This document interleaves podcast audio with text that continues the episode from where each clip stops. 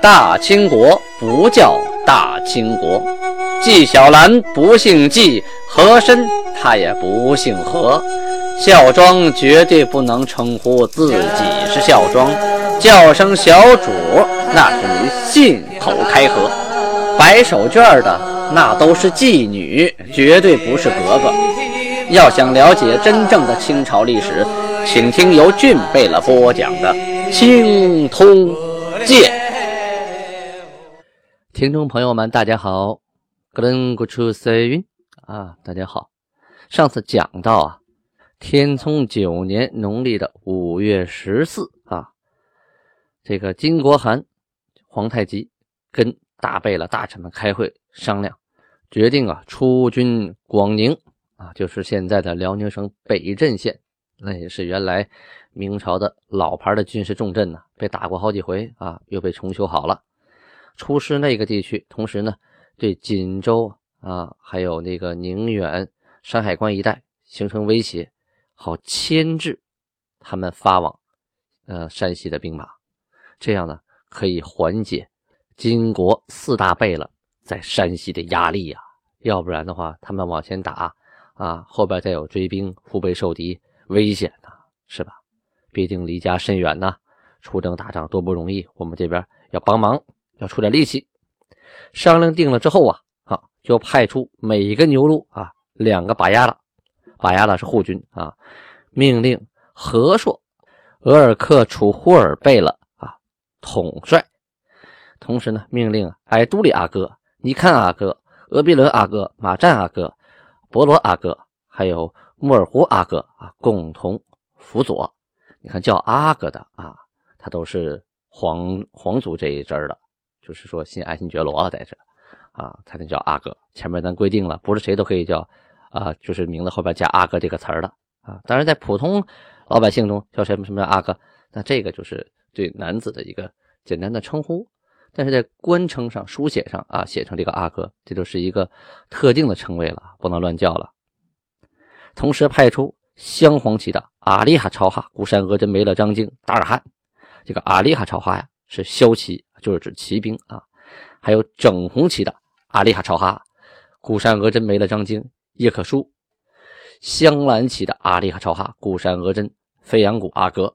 你看有阿哥啊。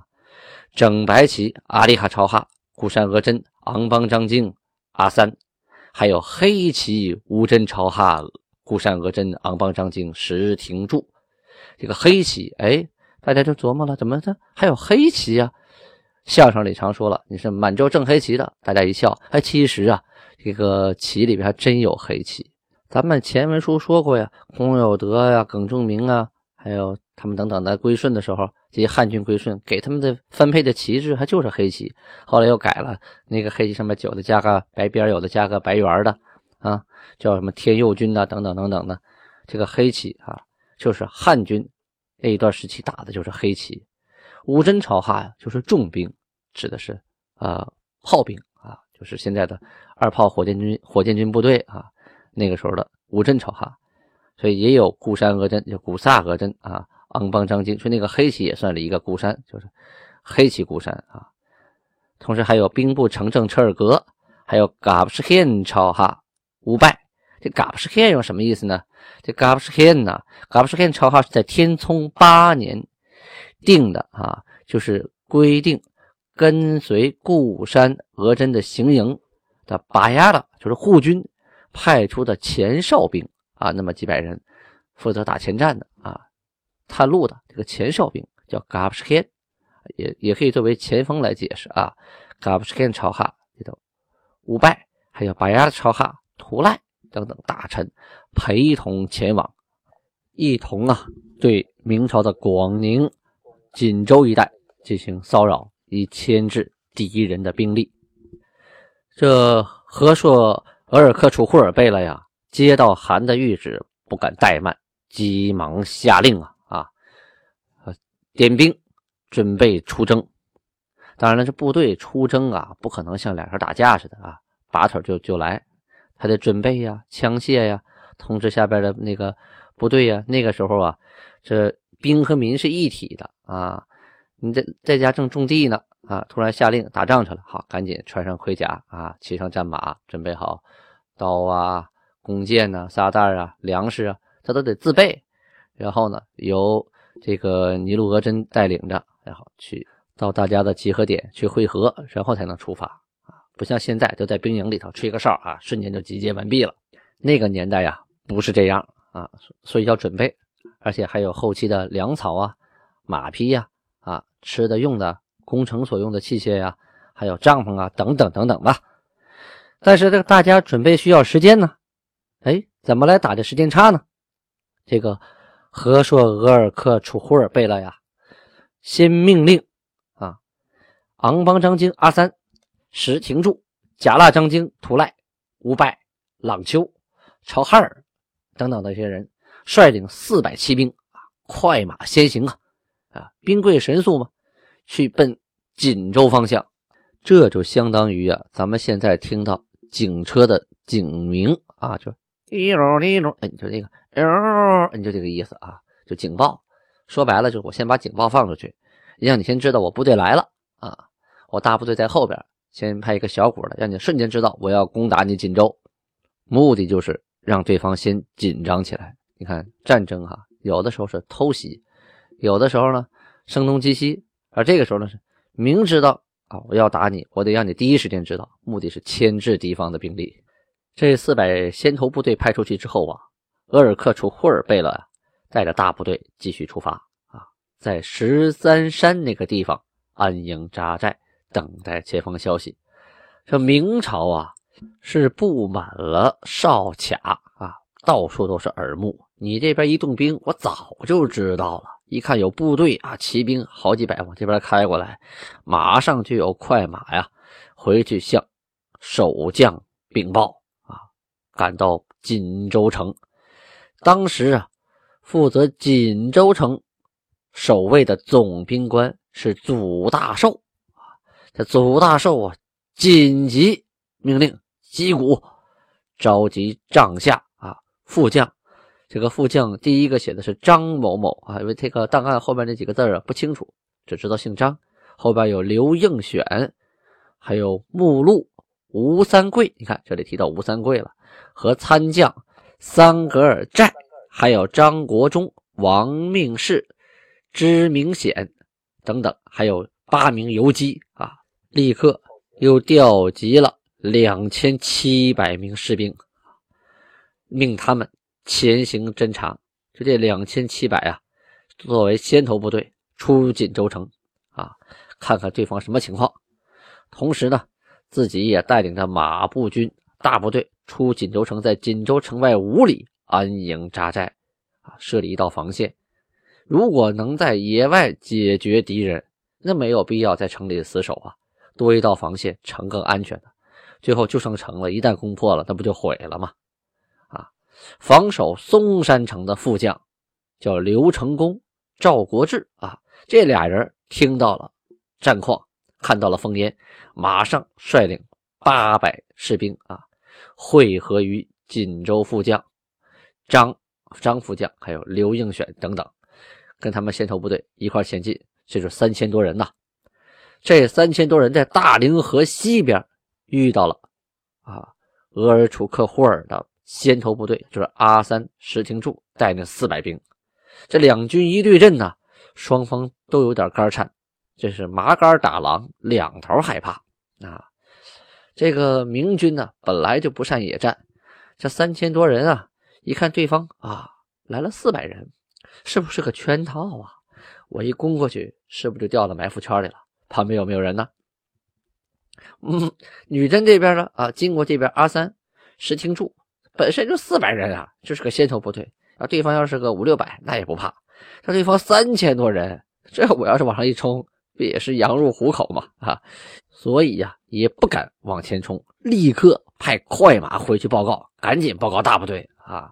这额尔克楚会啊，听到消息是当即率领各部队啊，骑兵飞驰而进呐，赶快去增援前方。那四百人跟几千人打，那不靠谱啊。这骑兵部队呀，遮天蔽日，像一片乌云一样就袭过来了。这大明军中的将官呢，看见远处，嘿，起了一道一道道道那个烟墙啊，就这个土啊扬到天上啊，像沙尘暴一样就过来了。这女真的兵马啊，就像巨石一样，从高山顶啊铺天盖地的往下滚呐，烟尘冲天呐，你数不清楚对方到底有多少人，全是骑兵啊，全都淹没在这个灰土之中啊。民兵一看呢，完全没有胜算的可能啊！对方人太多了，而且都是骑兵，都是重甲，想都没想，哗就散了。这一散呢，在前面这四百先头部队一看，哟，有机可乘啊！当时阿三、石廷柱、图赖、乌拜喊了一声啊，冲啊！啊，这四百人哗，因为他离得近呢，奔着民兵就冲过去了。这民兵啊。本来就在溃散，一看这四百往前一冲，后边还有大部队，没有心恋战呢，就恨爹妈少生了两条腿呀，能跑多快跑多快，丢盔弃甲呀！当我跑步的事儿，我全不要啊！啊，当时呢，就杀掉了大明的副将刘应选的兵五百人，生擒了游击曹德公和守备三人。这场战斗呢，获得马二百一十匹。士兵的盔甲数不胜数啊，那都是扔丢盔弃甲的嘛。那带着盔甲跑得慢呢啊。金军呢一直往下追，追到距离锦州松山二城啊不到五里远的地方啊，就收兵撤回来了。本来也是就打一家伙吓唬一下嘛啊。一看那对面五里人家大营在那扎着呢，那上去就是白给啊啊，就撤回去占点便宜，他们就撤。第二天呢。攻克了对方的一座啊小的城台烽火台啊。当天呢，额尔克楚忽尔贝勒呀，就命令古纳禅巴图里还有王钦啊，带着书信回去报喜啊。上面写着：“何蒙天恩呐，仰赖韩之鸿福，得以大败明军，长驱直入啊。”就是一路上啊，根本就没有什么阻隔，我们就到达了锦州松山城下呀。这边皇太极啊，正坐在沈阳城里边啊，坐在盛京城等待消息。一听到这个消息，嗯，心里很高兴，正合我意啊，一切都在我的预算当中。赶紧又刷了一道命令，命令克拉沁部落的耿格尔、万丹、赛棱、布亚西里、欢金等等，命令他们干什么呢？哎，皇太极又生出了一个主意。他命令他们呢，出师大明的北界，由北边啊，靠近大明边界，并不是打架去，是跟他们说，我们是来索取旧赏，同时呢，要跟你们贸易。如果你要是得到了赏，那你就拿着啊；如果愿意跟你贸易，你就跟他贸易。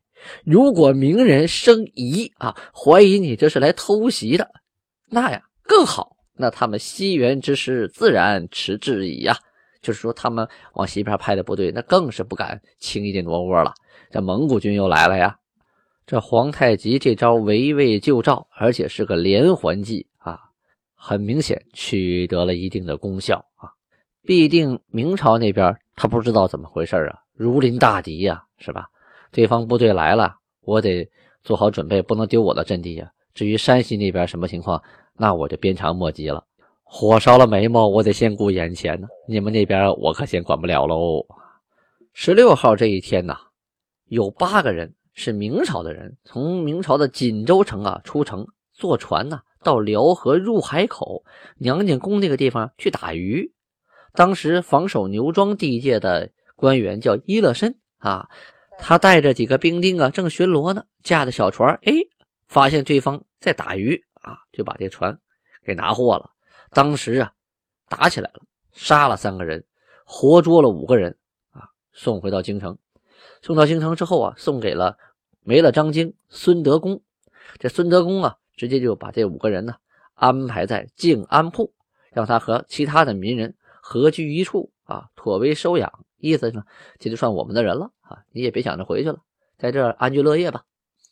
当天呢。总兵官耿仲明、都元帅孔有德俩人分别呀，带着粮食一百担和一百五十担啊。耿仲明带一百担，都元帅孔有德带一百五十担，因为他们管理的一块地盘呢，这地盘年年都打粮食啊。他带着粮食干什么呀？给韩送过来，说是啊最近韩招了很多心降之民呢，啊这老百姓得有饭吃啊，我怕您不够吃，我就把粮食给您送过来。韩一看呢，心里很高兴啊，说心降之民已有足够之粮，所送多谢。但是呢，这些粮食我就不要了，你那边也去啊，都带回去吧。韩命令新旧的啊蒙古，还有来降的察哈尔各个部落的蒙古，编为一班。这个班呢，就是指上朝啊，一班一班一班一班啊，他不可能大家都凑一起一块跟韩研究事儿啊啊，就分为这么一个班。将来他们向上汇报呢，哎，就分为一班。将呃胡尔哈克部啊编为两班，那是人比较多，然后轮流的。每天今天招这班过来，明天招那班过来，有事儿谈谈事儿，谈完事以后留下来吃吃喝喝，宴饮不断啊，交流感情嘛。农历五月十七号，盖州地区的大臣叫扎努，这个人呢执行一项任务，什么任务？是追捕逃人，就是金国逃跑的人啊。当时啊，有这么一些朝鲜人，总总共是三十四名，其中还有两个是当官的。他们乘船呢去民国贸易，后来呢遇到风浪，船呢坏了，没办法，只能啊弃船登岸。准备要离开的时候啊，被扎努给发现了，一直追到因达混河。这个因达混呢是满语，就是因达混狗的意思，就是现在的狗河啊。呃，开京沈高速，你还会还会路过狗河大桥吗？在狗河那地方，哎，把这几十人给拿获了。向上汇报说呀，朝鲜人当时带着缎子有一百九十九匹，衣服六十套，腰刀四把。怎么处理这些朝鲜人啊？咱们后边再说。农历的五月十八这一天呢，啊，有这么四位大臣要巡查海岸线和江河的岸堤，干什么呀？防汛啊，看看这个水势啊有没有涨，会不会淹了田地呀，淹了人呐、牲畜啊、庄稼呀，定期呀。巡防，这四个人是舒求、阿囊阿，还有卓布图，最后一个是托米三尔。这个大四个大臣出城的时候啊，啊，率领南方四城啊，就是大连海城周围这四个城的大臣各一名，马步兵每个城出五十啊，再加上少少卒，就是前哨啊，他打探路的、传递消息的啊。每个城出五个，都到达训诫，仔细检查海岸线，在哪儿会齐呢？在镇江跟输球会齐。镇江是哪儿？咱们前文书提过啊，就是现在丹东的九连城乡，就是虎山长城那个地方，在那儿集合，大家会齐了。会齐之后啊啊，留下了这个马步兵二十五人啊，就各城的马步兵。抽二十五人，其他的呢，你们都各自带回去吧。当时有个官叫朱马拉，他是负责给四处投递书信的，带着一些哨兵啊，也跟着过来了。啊，命令他呀，你白天里埋锅造饭，晚上要佯装扎营休息，就是假装在埋锅造饭的休息。但是人呢，不能住在那里啊，要隐蔽到其他的地方，要谨慎行事啊，往哪走都要先派少卒探路。不要违反此军令，切勿怠慢。万一被敌人偷袭了，那可就是你的罪过啊！这就反映了一个问题：这边境地区啊啊还是很危险的。不管是明朝的部队，还有朝鲜的部队，随时都可能偷袭啊金国的部队。所以你这小股部队行进的时候啊，白天埋锅造饭啊相对安全，晚上呢还不能啊睡在白天埋锅造饭的地方，要假装让人以为你们睡在这儿，然后呢躲避到其他阴暗的地方。啊，休息，万一被人偷袭呢？你们就可以免其祸了嘛。这就说明啊，这些小股部队啊，在边境地区移动啊，还是很有危险性的，随时可能被对方偷袭歼灭掉。阴历五月十八号，就这一天呢，又传来了东海瓦尔喀的消息啊。派去东海啊，征瓦尔喀的是五八海，他派人呢送来了消息，说获得了南京五百六十。妇女五百，子女九十，还有特殊的六十六人。这六十六人是谁呀？是专门献给韩的美女六十六个啊，一共加起来是一千二百一十六口啊。这这些人呢，下边的马有六十六十匹，牛啊一百头，还有貂皮衣料啊八块，还有普通的貂皮二百八十八张啊，舍利顺皮十三张，狐狸皮十张，水獭皮二十九张，貂鼠皮等等等等，这个虎皮、狍子皮不提了啊，都有。那为什么提到给韩宋美女六十六人呢？这个过去打仗啊，抓到美女是必须筛选出来，先送给韩的。这个美女啊，在那个时候啊，是一个呃比金子还要贵重的资产啊，它可以作为奖赏，赏给这些立功受奖的啊大臣呐、功臣呐。那谁不喜欢美的、漂亮的，是吧？首先韩可以自己挑。挑完了呢，还可以把给把它赏给有用之人。对于有些人来说，你赏给他银子、金子他不缺，你赏给他个美女，那他可高兴坏了。哎，所以那个时候美女是特别重要的一个战利品和资产。农历五月二十号这一天呢，韩不高兴了，把几个部门的文臣给叫到了一块儿，要训斥他们一通。为什么呀？好，咱们下回接着说。